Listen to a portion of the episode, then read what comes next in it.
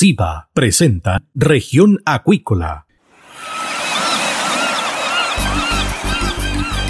Presentamos Región Acuícola.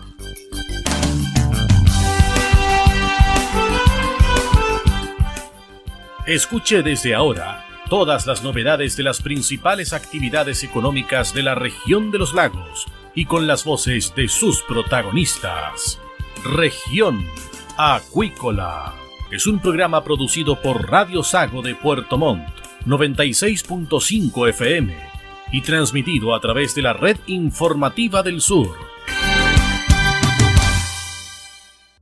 SIBA, Ciencia Aplicada en Acuicultura. Contamos con un capital humano avanzado y equipamiento especializado. Nuestro compromiso, entregar confianza y calidad para una acuicultura sustentable. SIBA, Centro de Investigaciones Biológicas Aplicadas. Visítanos en www.siba.cl. Escuche todos los domingos desde las 12 horas Recuperemos Chile. Recuperemos Chile. Un espacio de ciudadanos que busca retomar el país de todos. Recuperemos Chile, el valor de las ideas.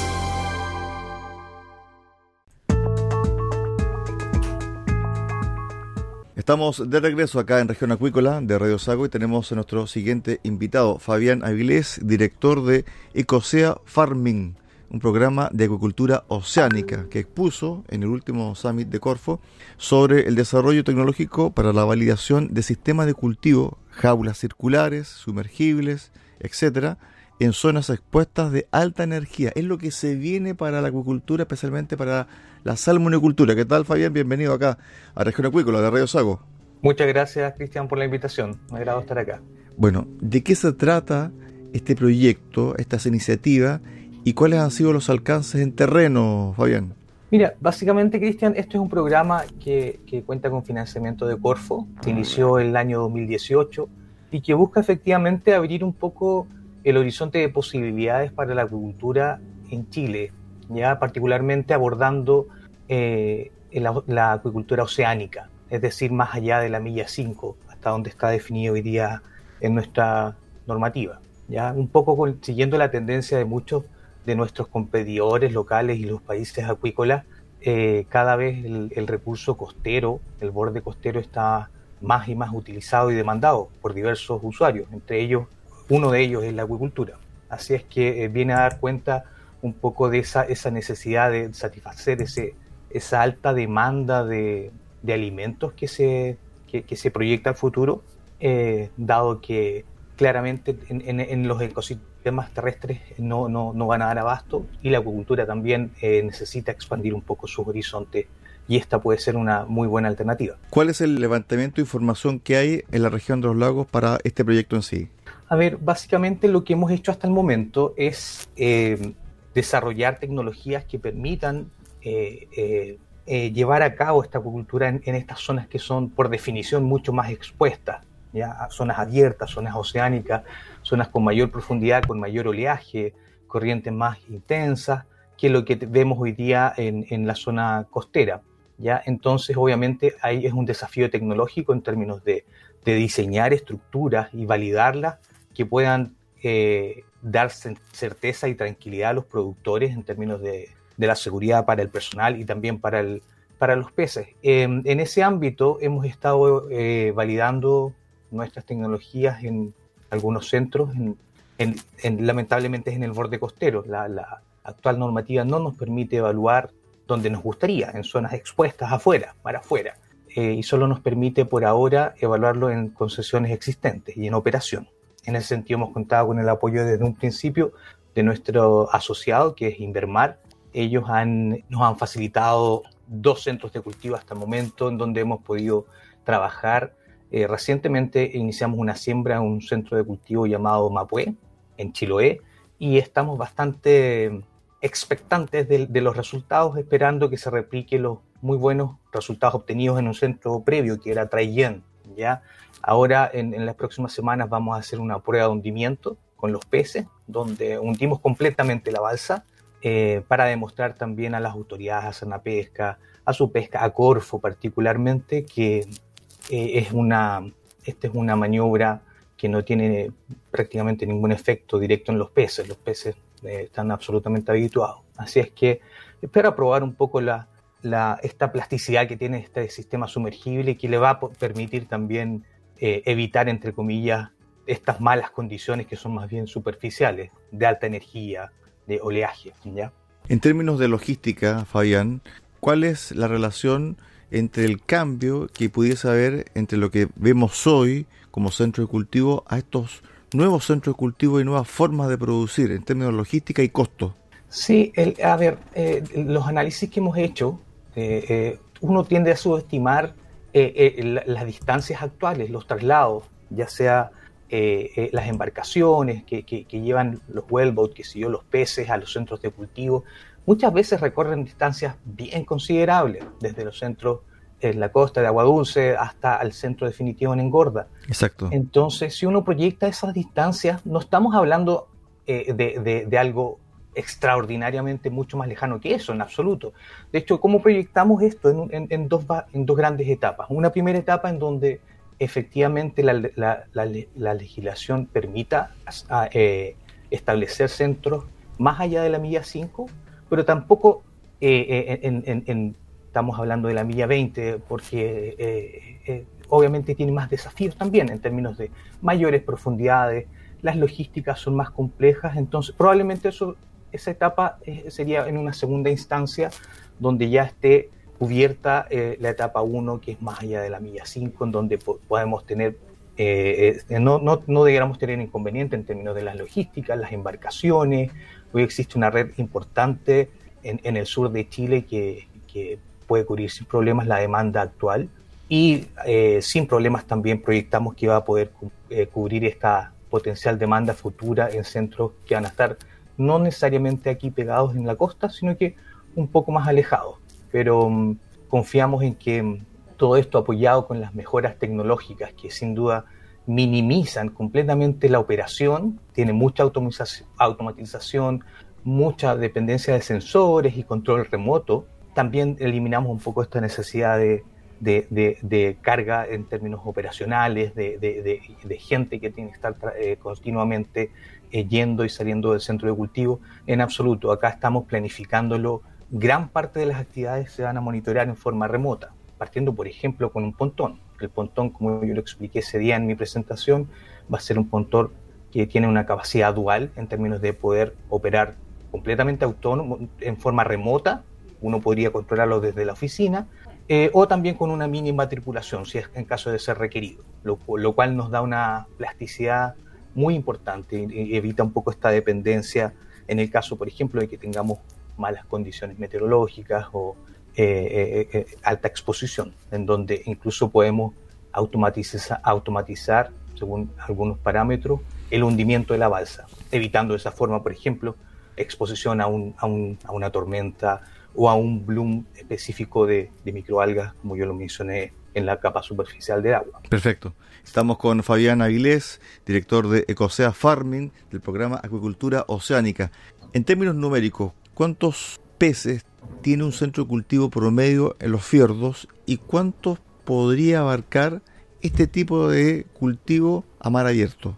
Eh, eh, en, términos generales, eh, las tecnologías son bastante equivalentes en términos de la, capacidad productiva actual. Ya no es que vaya a ser algo absolutamente distinto. De hecho, los factores más eh, de, mayor diferenciación son esta capacidad que yo te decía que se puede hundir y prácticamente eh, eh, la, malla, que es de aleación de cobre, lo cual le, otorga múltiples ventajas que podemos conversar luego, y todo el sistema de automatización. Pero en términos de densidades, y de, estructura del cultivo es bastante equivalente a lo que conocemos hoy día. Ya ahí depende bastante de las autoridades, en su pesca en particular, lo que ellos determinen cómo va a ser el formato de, la, futura acuicultura oceánica en términos de densidades, densidades de centros de cultivo, si va a haber una zonificación o no. Nosotros hasta el momento como proyecto es eh, lo que tratamos y tenemos un proyecto específico definido para eso, es de generar los insumos, apoyarlo en términos de generar eh, los insumos, la línea base eh, de herramientas que, les permitan a ellos un poco determinar cómo va a ser esta acuicultura oceánica. Ahora, con respecto al tema del clima y sobre todo el tema de las corrientes marinas, me imagino que ustedes ya también han estudiado esto, le han proporcionado información desde las universidades. ¿Y qué pasa también con las urgencias? Porque la urgencia también tiene que ver un poco con el tema de la floración de algas eh, nocivas y también con la escasez en algunas ocasiones de oxígeno. Sí, bueno, hay, hay un equipo técnico bien robusto Acá hay, en, el caso particular del proyecto contamos con Felipe Hurtado, él es académico, investigador de la, de la Pontificia Universidad Católica del Paraíso. Tiene un equipo también de, profesionales y de doctorantes que están trabajando con él y apoyan diariamente ejercicios de simulación eh, y modelamiento que nos van a permitir un poco proyectar el desempeño de la balsa en, las condiciones eh, offshore. Así es que eh, creemos que, estamos bastante preparados. Lamentablemente no pudimos evaluarlo in situ como nos hubiese gustado, en las peores condiciones existentes allá afuera. Pero em, eh, en, su defecto lo que hemos hecho es tratar de encontrar concesiones eh, operativas actuales que, tengan, que presentan un mayor desafío en términos de, de, exposición. Mayor oleaje, mayores corrientes particularmente, profundidad.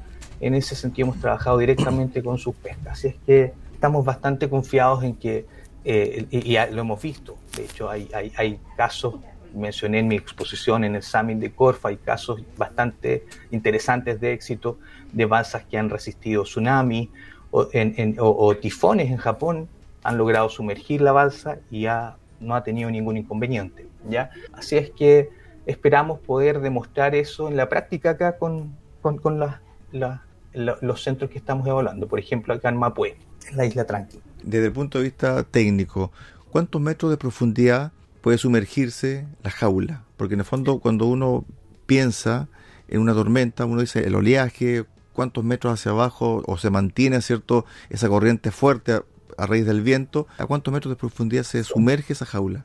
Yo creo que ahí hay, que separar dos elementos para, comprender bien el fenómeno. Uno es las, corrientes y el otro es el oleaje. El oleaje es bastante superficial. Es un poco el ejercicio que, un ejercicio muy, muy didáctico que hizo un colega hace unos días. Decía, es como cuando uno va a la playa cuando era niño y para capear esa ola se metía debajo de ella, ¿cierto? La energía superficial es mucho más alta comparado con inmediatamente lo que está pasando debajo. Porque recordemos que el oleaje está muy influenciado por los vientos, ¿ya? Entonces es superficial. En particular las corrientes pueden ser bastante profundas, de, e, eso depende bastante la, la geografía y, otros aspectos de, los sitios. Pero en lo que respecta a la balsa jaula, en, como mínimo, como mínimo, para poder eh, sumergirse, por, dado toda la estructura de fondeos y cómo está estructurada la balsa, necesita alrededor de 55 metros de profundidad. Pero eh, más allá de eso, ese es el mínimo. El máximo uno es absolutamente regulable y uno podría hundir a voluntad a la profundidad que, que uno desease que estuviese la balsa, dependiendo básicamente de la geografía del lugar y la profundidad que tenga. Y que, ya, así es que uno pudiese eh, fácilmente, teniendo una profundidad suficiente, evitar las condiciones que lo, están afectando. Por ejemplo, un, un, bloom específico, como yo mencionaba, de algas, por ejemplo, en los primeros 5 eh, o 10 metros, podrían ser fácilmente evitados eh, sumergiendo la balsa a una profundidad mayor. ¿ya? Se han hecho pruebas bastante interesantes en, en, Noruega particularmente con que es, un, que es un, una precaución bien evidente y necesaria con los peces. ¿Qué pasa con los peces sumergidos por mucho tiempo? Porque recordemos que los eh, salmones en particular necesitan cada cierto tiempo eh, absorber agua, o sea, perdón, aire desde, desde la, la, superficie de la atmósfera, ya para poder compensar su flotabilidad en la columna de agua. Algunos peces que no necesitan esto, los salmones en particular sí lo necesitan. Entonces, cada cierto tiempo necesitan esa, esa, ese input de, agua, de, aire. Entonces, ¿cómo lo han resuelto? Eh, que efectivamente, si, si, tú tienes a un pez, no recuerdo la, la, el, rango de tiempo específico, pero más de 30 días, por ejemplo, puedes empezar a ver efectos no deseados en, los, en salmón. ¿ya? Entonces, ¿qué han hecho? Han hecho pruebas en donde básicamente disponen una suerte de campana invertida con un input de aire eh, en una zona de la balsa jaula. Y los peces se acostumbran, de hecho, aprenden y se acostumbran a ir a, obtener el aire que requieren desde ahí, desde ese punto. ¿ya? No obstante, nuestro sistema, acá lo hemos proyectado, básicamente son hundimientos corto, en ningún caso para mantener los peces abajo de manera permanente o por un periodo prolongado, en absoluto. Nuestras pruebas lo, que estamos apuntando es, a evitar condiciones específicas y luego eh, llevar a, su, a superficie nuevamente. ¿Qué pasa con la alimentación, la alimentación inteligente? Sí, absolutamente. La alimentación, utilizando toda la... Ahí tampoco hay, hay, hay, hay, hay necesidad de ponerse eh, muy, creativos, hay bastante tecnología hoy día con inteligencia artificial, el uso de cámaras. Eh, nosotros particularmente estamos haciendo algunas adaptaciones para poder utilizar los, actual, los actuales sistemas de alimentación sumergida, ya con agua, para poder continuar alimentando en el caso de que la base esté sumergida. Es parte de los desarrollos que estamos haciendo y vamos a empezar a evaluar ahora en este ciclo de cultivo que yo mencionaba en Mapue. Fondo marino, porque una de las cosas que se le critica a la industria es el tema de los lodos y el fondo marino. ¿Cómo opera acá en este caso a mal abierto? Es una súper buena pregunta, de hecho, Cristian. Es una de las, de las grandes incógnitas que tiene incluso su pesca. ¿Cómo opera esto, por ejemplo, en condiciones de circulación mayor, afuera? tal cual como lo, tal cual como se define, básicamente esa es la premisa. Afuera hay condiciones de circulación mucho mayor, eh, la capa de mezcla de, agua es mucho mayor. Es decir, por ejemplo, una, una, una feca o, un alimento no consumido no necesariamente va a caer abajo en absoluto. Puede ser dispersada por muchos, muchos kilómetros, ya eh, hasta realmente ser, ser, ser, eh, depositada en el fondo marino. Es parte de los, los análisis que se están haciendo eh, en la actualidad, eh, poder proyectar y modelar cuál es realmente e, esa dispersión, pero la premisa es que con una mayor circulación de agua con corrientes, es, mínimo el efecto en el, en el, fondo. La capacidad de dilución en, en, el océano abierto es altísima. ¿Ya? Así es que eso mismo también se refleja en la misma densidad larval que hay, eh, la disponibilidad de larvas en el agua que pueden eh, contribuir al fouling o muchas veces que, que, pueden actuar como reservorios de algunos patógenos. Esa misma premisa es la que indica que también vamos a tener menos eh, incidencia de, patógenos, de parásitos. ¿ya? Así es que estamos bastante optimistas por, por, por ese lado. Estuvimos con Fabián Avilés, director de Ecosea Farming, los lagos, a raíz del programa Acuicultura Oceánica, lo que se viene para la salmonicultura de nuestra región. Gracias Fabián y que tengas un excelente día. Gracias Cristian, que estés muy bien. Hasta luego. De esta forma llegamos al cierre del programa del día de hoy acá en Región Acuícola. Los esperamos mañana a contar de las 13.30 horas acá en el 96.5 FM en Radio Sago, en Puerto Montt. Que tenga usted una excelente tarde. Centro de Investigaciones Biológicas Aplicadas CIBA, Ciencia Aplicada en Acuicultura. Entregamos confianza y calidad para una acuicultura sustentable. Contamos con un capital humano avanzado y equipamiento especializado. CIBA, Centro de Investigaciones Biológicas Aplicadas, Ciencia Aplicada en Acuicultura. Visítanos en www.ciba.cl.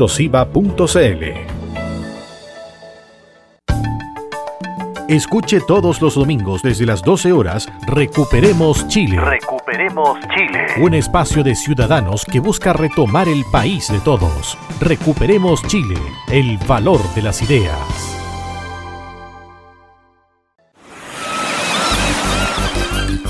Hemos presentado Región Acuícola. El acontecer de las actividades económicas que dan vida a la región de los lagos y las voces de sus protagonistas en el más completo resumen noticioso. Región Acuícola es un programa producido por Radio Sago de Puerto Montt, 96.5 FM y transmitido a través de la Red Informativa del Sur.